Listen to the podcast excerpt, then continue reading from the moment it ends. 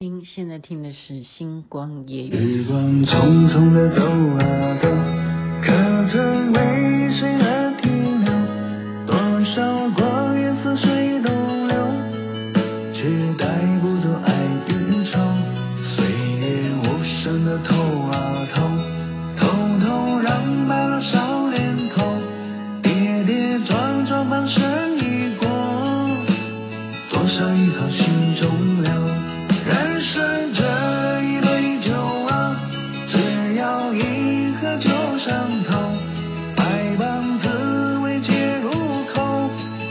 醉红尘才发休。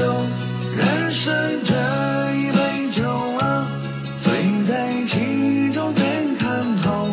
我却干了你随意，人情早已足够。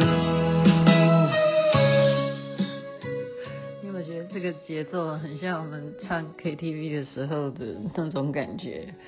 人间这一遭，你听到的是木杰所演唱的《星光夜语》，徐雅琪分享好听的歌曲给大家。事实上，我觉得我应该要录个两集啊，但是看情况吧，因为我现在正在很忙碌，很忙碌的在整理行李哈。好，先讲的还是重庆啊，我昨天的内容其实跟重庆是地点的关系，但是事件并没有介绍重庆的什么特色。那现在讲的就是它因为形势啊、地势的关系啊，它等于叫做在中国大陆来讲十字十字口，也就是说你把它分为四份的话，它就刚好在中心，也就是非常重要的一个战略地地位啊，所以才会当年。国民党在这边哈，就设立了很多的基地啊，就是南迁到重庆，设为这个重要的城市首都哈。那也因为在这里呢，雅琪妹妹必须要，就是以我的感官来讲哈，我我猜的哈，这真的是我猜的。你们要觉得我说错了，你们可以给我留言，因为我现在没有时间去 考据。我记得以前我们常常说。赤化这两个字，为什么说赤化？哈，那我觉得重庆就是一个红色，红色的代表色，因为你走到哪里就都是红不隆咚，红不隆咚。它不是因为什么挂红灯笼哦，不是这个，真的不是这个。就像说它的地铁，它的地铁呢，你一出站，它全部的墙壁就可以可以给你都是红的，连天花板都是红的。好，它不一定是说国旗的问题，它就是红。好，然后要不然就写我爱，好，我爱祖国。我是讲真的啦，他这样写嘛，他他这样写，我就这样念给你听啊。然后任何的陈设呢，就是嗯、你像红红辣椒是不是？它可以红辣椒就当地标，它真的做一个非常大型的啊，就雕塑品。但是他做的是辣椒，而且是那种辣椒还会翘起尾巴的这样子，让你觉得真的好辣哈。这种辣椒就是专门吃麻辣火锅的那种辣椒。所以赤化会不会就是从重庆被中国共产党哈把它给影响了，就让国民党最后就迁迁走了，就到台湾去。所以它赤化成功，它到现在都还在赤，它就是红色，红色是它的一个特征。好，那地形我已经讲过，它就是高高低低，高高低低。那它因为高高低低的关系，它又要呃有这么多的人口在这个城市里头居住，那交通要怎么去突破？所以我的朋友就那天在我的视频当中还说，这是我我当时有参与的工程。我说对对对，我有在星光夜语讲，我不是讲了吗？就是川轨青楼哈，那这一天呢，来到了另外一个地方，也是一个打卡观光景点哈。这对于当地居民来讲，真的真的是有有什么好打卡的？可是它就是观光客一定要来打卡，因为你走在地面上，你根本不觉得这是楼啊，不是，你真的就是马路正常，而且它很长啊，很长的距离，然后这边也有建筑物，也是很高的，你都不觉得这里是什么楼。但是它就是平地，对不对？这里叫魁星楼，你听起来就觉得说我走在平地上面，为什么它要叫魁星楼？而且还有个好大好大的广场，然后继续卖他的那个麻花哈。重庆有一个特展，呃，特产就是陈建平呢，他是是生意最好的哈。就像我第一天去的那个瓷器口那边呢，就大排长龙，买的就是陈建平他家。那他又有兄弟，我就讲过吗？叫什么 陈什么，就跟他不是叫陈建什么东西的，反正呢，就他另外这个兄弟呢，就在魁星楼这边就继续摆他的麻花店哈，就卖麻花，然后你看不出来是楼啊，然后你要经过一个桥，好，要前面没有拍下来，你就经过那个桥呢，哇塞，你就往下看就空博，你有惧高症的人，你真的不能站在那桥上。那总共有几层楼？也就是说，你现在站在这个桥上的位置是第二十二楼。你想想看，第二十二楼，然后只有一个短短的桥。我的讲的意思，短短不叫短短啊，也是短短，但重重点是它并不宽。也就是你走在一个窄桥上面，然后其实它就是贯穿这整个峭壁跟对面的这样子的公寓。而且你其实站的这一块地，它也是楼，也就是魁星楼的下。我现在站在魁星楼的屋顶，那魁星楼的屋顶就是在连接着旁边的呃马路跟旁边再来有的到尽头的山坡，它就是不断的切山切山，而有不断的房屋房屋，然后它要怎么样就让你这样贯穿，所以。有一个视频就是这样讲，你在重庆啊，你开车你只要走错了 一个，我为什么要笑哎？对不起，这也没什么好笑，但是开车的人很可怜呢，就你。明明是这样往前走哈，可是眼前就会忽然变成一个岔路了，因为右边就可能就是上山了，左边就是下去另外一个道，你就是可能就下到二十二二楼以下，就这样。那你明明前面是一条路而已，你怎么忽然岔成两条路？然后你如果一走上山，那你要怎么再下山？你想想看，要花多少时间才能再回来哈？然后呢，他们要。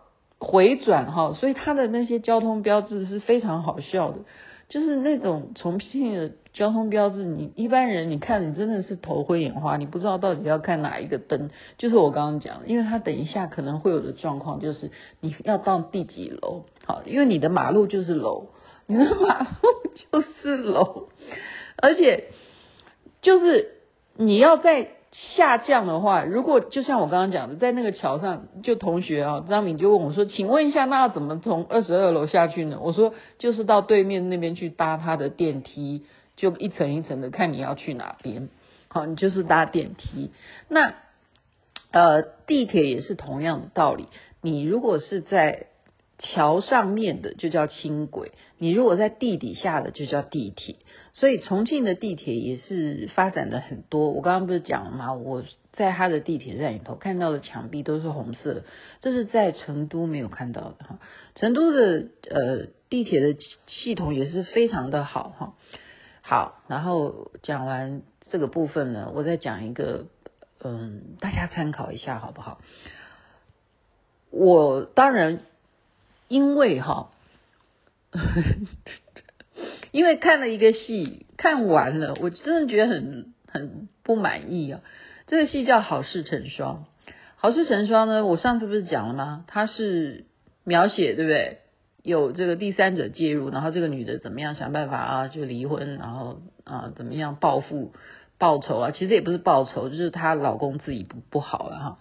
那那个第三者呢，我就觉得他演得非常不好，那我就。在餐厅里头哈，我在一个餐厅是四川菜哈，我就跟秋爽，我就聊说这个戏哦，本来结构都非常好，但是就是这个第三者哈，我说演的实在太烂了哈，我这样讲会不会得罪他？但是又没有关系，他也不认识我，而且听星光夜语的听众主要都是台湾的朋友嘛哈。他叫张静妮，好像是吧？好像是什么张什么怡怡妮忘了。反正他演那个第三者，我觉得如果不是他演的话，这部戏还可以，我还可以看下去。他真的演的太戏份又重，然后又没有把这个角色就是诠释的很好，我就真是可惜了啊！我就觉得黄晓明是一个 cast 嘛，黄晓明的戏是演的不错的。结果呢，秋爽就告诉我说，这个女的是琼瑶把她捧红的耶。我说琼瑶把她捧红，他说你不知道中国大陆有一部戏吗？我说什么戏？他说叫做《又见伊莲幽梦》啊。我说啊，那《又见伊莲幽梦》就是《伊莲幽梦》的意思哦，琼瑶的著作嘛。他说对啊，就是琼瑶，就是说在百万人群当中一定要找到一个适合演紫菱的这个角色。结果张静妮这个。女的呢，就是在她这么多人选当中选出来唯一适合紫菱这个角色。我本来以为她，她难道演绿萍吗？不是，她是要演紫菱哈。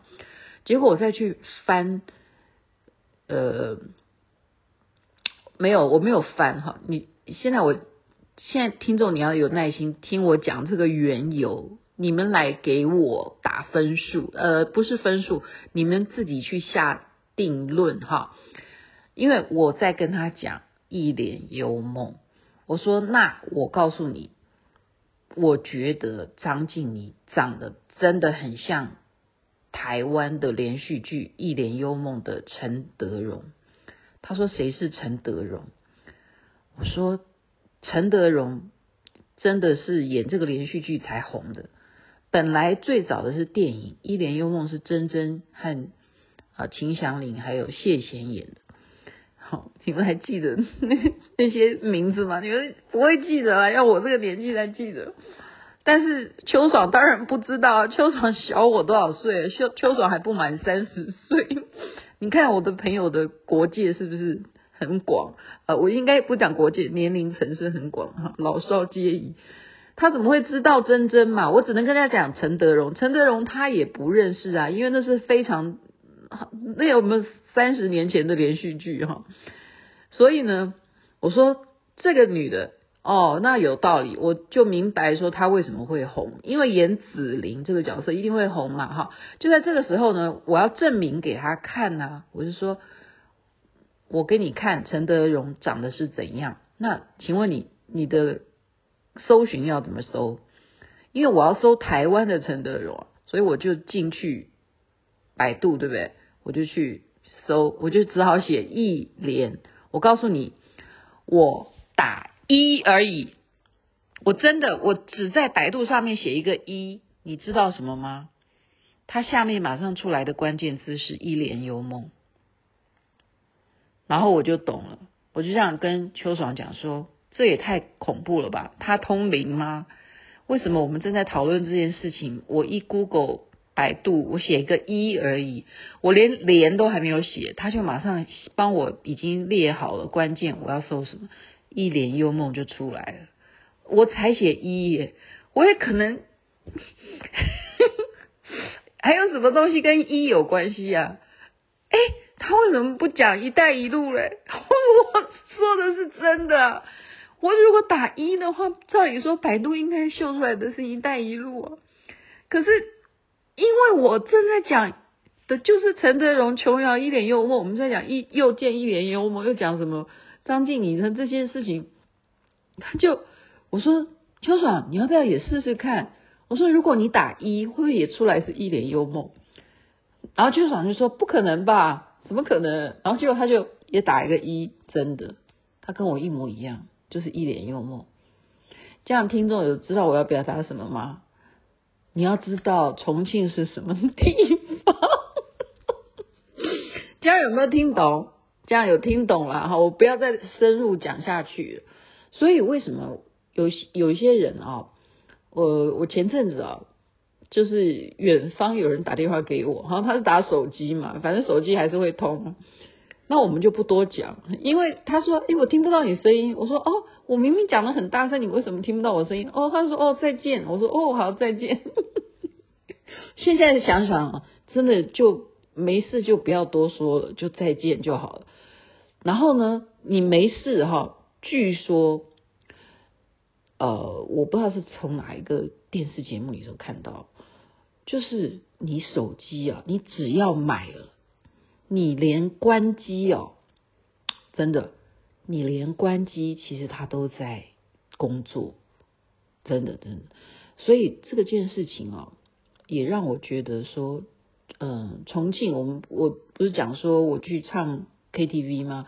他在 KTV 的那个电梯那边，他就已经有机器人，他就是到处都有机器人在陪你。就是说你要跟他讲话，你就说，哎，你帮我左转看看那边有什么店，然后那个机器人就告诉你说，哎，左边有一些什么可以逛的啊什么。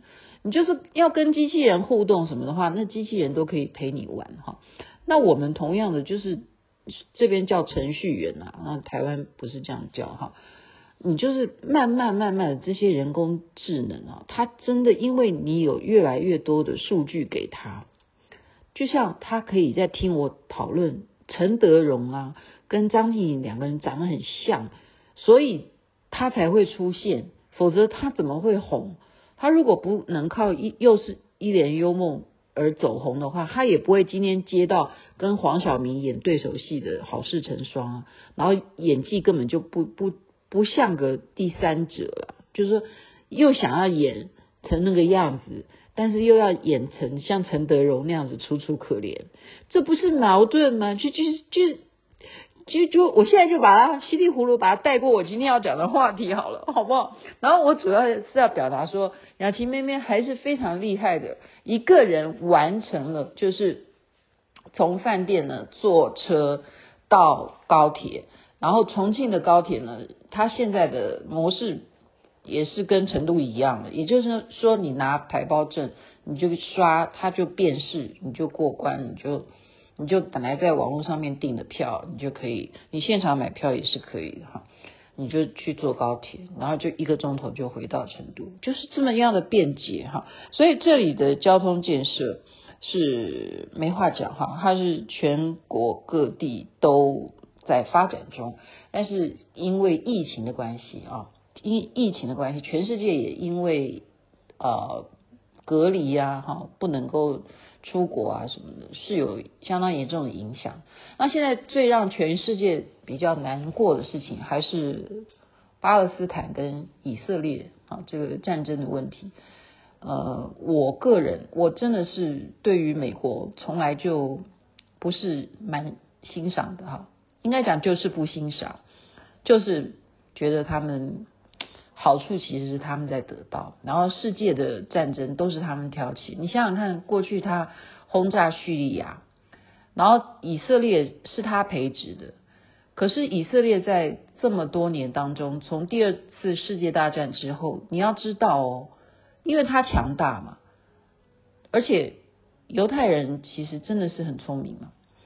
美国人就是利用犹太人很会做生意啊，他们要学习你的做生意的方式啊什么的，他就他就是他的靠山。那以色列是不是不断的在用一些冲突啊？我们讲不一定是轰炸，他用冲突的方式去让巴勒斯坦的人民不安宁。所以你例如说。啊！我现在听到哪边有不安宁的事情，哪边哪边在打架，那我是不是就赶快要搬家？所以他们就一直迁迁迁移到后来，所剩的领土根本就不如当时所谈判的条件。何况何况何况，当初谈判的条件是谁在切割领土送给以色列？那就是英国跟美国。为什么你们两边 在吵架？是由美国人来决定说，哦，你们在打架哈，那就巴勒斯坦你要分一点地送给以色列，然后就以色列就变成国家。为什么要由美国来决定？然后现在美国又不支持说，呃，俄罗斯提议说我们必须要追求和平，让他们不要再打了。美国人竟然投反对票，就有一个人反对，就让这件事情安理会就没有通过。所以我觉得真的是这样子没完没了，无辜的百姓何其可怜。何其可怜，所以我也不知道要怎么发视频啊！我就是蛮呃感叹的是说，我在重庆呢看到一个碑叫做“和平之钟”，你知道那个钟它立下的这个碑上面怎么记载？它记载的是说，这个和平之钟是就真的是一个钟啊，你可以去敲它的。这个钟是日本人送给重庆的，因为第二次世界大战之后日本人投降嘛，所以他就说啊，以这个钟送给重庆，就代表我们跟你们以后就有和平相处。你不觉得以现在来讲，很多事情都是说不准的吗？当初以色列对不对？这样子分割出来，如今。被美国给壮大了，他不断的欺负巴勒斯坦，巴勒斯坦又回去要讨个公道，结果又被赶得尽杀绝啊！很心疼这些无辜的老百姓，在这边真的希望和平之中，何时能够真正的敲响，让这些人不要再这样子冤冤相报。OK，好，大家就听懂我讲了，时代科技的进步，每个人你要不要有手机呢？隔墙有，这可能是真的。OK，好，晚安，那边早安，太阳早就出来了。